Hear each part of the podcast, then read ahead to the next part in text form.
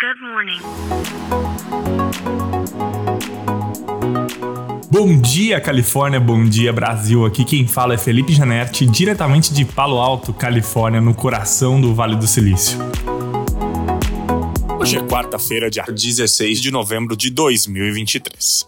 Existe uma guerra há algum tempo sendo travada entre as Big Techs, né, e dentro dessas Big Techs estão Meta, Apple, Amazon, Uh, e Google contra né, o governo americano que acusa essas empresas né, num julgamento que tem acontecido uh, em Washington DC e já se arrasta por algum tempo sobre antitrust. Então eles acusam essas empresas de serem, né, de deterem monopólio de seus mercados e agirem, usarem de práticas que impedem com que outras empresas uh, concorram de uma forma justa contra elas e impedem, inclusive, que outras empresas entrem no mercado. Bom, até aí nenhuma novidade, né? Há longos meses essa discussão vem acontecendo entre as empresas e o governo. Uh, a gente já teve a presença né, dos figurões dessas empresas. Tim Cook já foi, uh, uh, já foi lá fazer seu depoimento. A gente teve o Mark Zuckerberg, tivemos também, enfim, outras, todas as, né, o presidente do Google, todo mundo já foi lá contar a sua versão. Mas ontem, essa guerra ganhou um novo capítulo e surpreendeu bastante né, o mercado e as pessoas aqui no Vale do Silício. Na conversa que estava tendo ontem, durante o julgamento, lá em Washington DC, vazou uma informação que era sigilosa e que aparentemente não deveria uh, uh, ter vazado. A gente não sabe se isso aconteceu de forma proposital ou acidental, mas o fato é que a informação veio a público a Google né, revelou que uh, a Apple tem um acordo com a empresa né, e detém 36% de toda a receita que a Google faz com propagandas dentro do navegador do Safari, dentro dos iPhones e de outros produtos da Apple. Por que, que isso surpreende? Não é segredo para ninguém de que a Apple tem um acordo com a Google e esse acordo é para que o,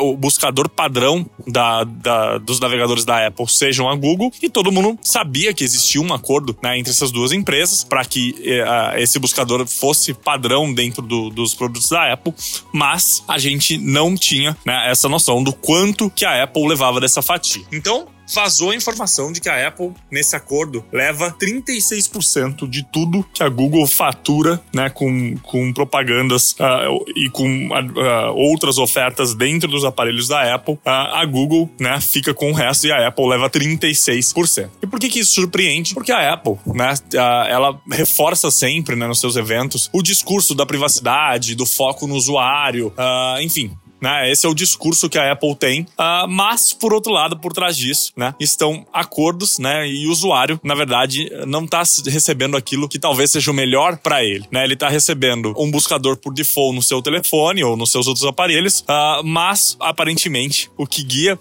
essa, essa experiência é o quanto que a Apple consegue receber da Google em troca né, dessa sugestão do navegador, né, da, da, os navegadores da Apple utilizarem o mecanismo de busca da Google. Eu vou dar minha opinião eu acredito que isso tenha sido proposital, né? Esse vazamento do Google. A Apple já se envolveu em outros escândalos, né? Quem não se lembra do escândalo contra a Fortnite, que é a empresa de games, que travou uma batalha contra a Apple por conta, né, desses alti desse altíssimo pedágio que essas empresas têm que pagar para a Apple para fazer parte do ecossistema. E a Google, de alguma forma, deve estar incomodada com isso. E durante esse julgamento, então, uh, deixou né, isso se tornar público e colocou mais pressão, né? E mais lenha nessa fogueira dessa batalha que está sendo travada ali, né? Contra a, o antitrust dessas empresas de tecnologia.